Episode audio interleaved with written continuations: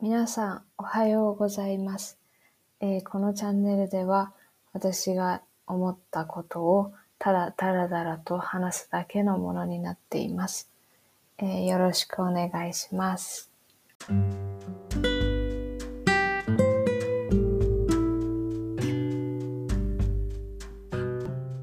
今回のエピソードは私の好きな歌詞とか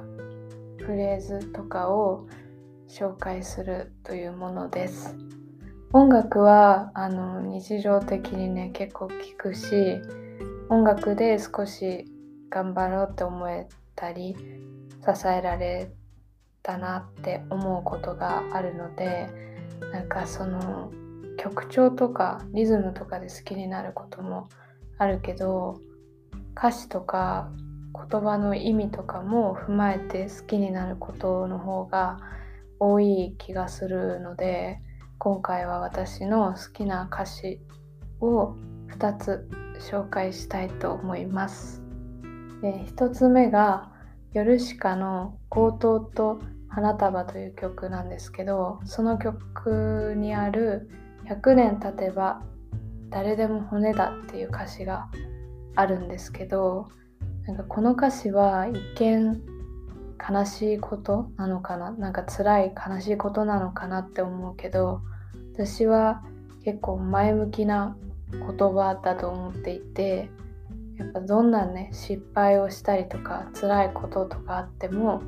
まあ、結局100年後にはみんな骨なんだ大丈夫だって思えるような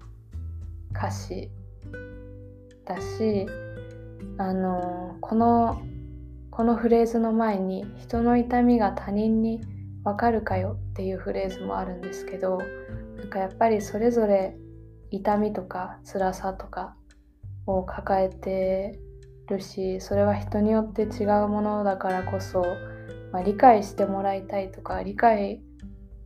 し合おうとかそういうことじゃなくてなんかそれぞれ抱えているからもっと、うん、自分も気を楽に生きようっていう感じでなんかどっちかというと結構前向きなフレーズなんだろうなって私は思うし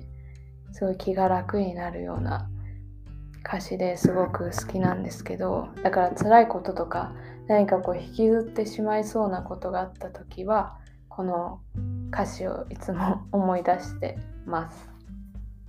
でヨルシカこの曲に限らずヨルシカの曲は結構物語調っていうかなんかストーリー性がになってることが多くて YouTube でそういう曲のミュージックビデオとかを見るとコメント欄とかで結構考察してる人とかもいて視聴者の方ファンの方が考察してたりとかするのでなんかそういうのを見ながら曲を聴いたりとかするのもすごく楽しくて私は好きです。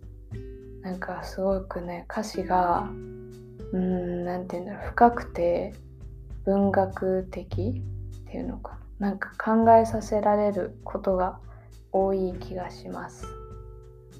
で、えー、と2つ目は「世界の終わりの天使と悪魔」っていう曲なんですけど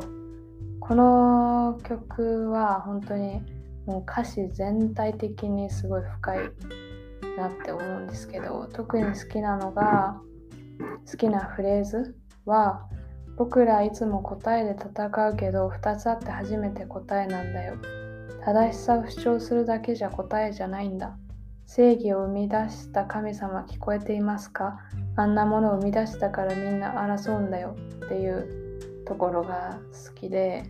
なんかこれは戦いとか争うとかが入ってるから結構戦争とかそういう規模のね大きい話なんだろうなって当時小学生ぐらいかなの時は聞いてた時は思ってたけどなんか今聞くと結構日常的なことでも当てはまるなって思ってそういうなんか正義とか正しいとか正しさが正義じゃない。正しいだけが正義じゃない。とか正義が正しい。ん？ちょっと難しいけどなんかやっぱ正解がない時代とか今現代社会はね正解がないとか言われるし頭では分かっているけどやっぱ SNS の影響とかもあるからなんかその正解とされててそうなものが形として目に見えてしまうからすごいなんかこう難しいなって思います。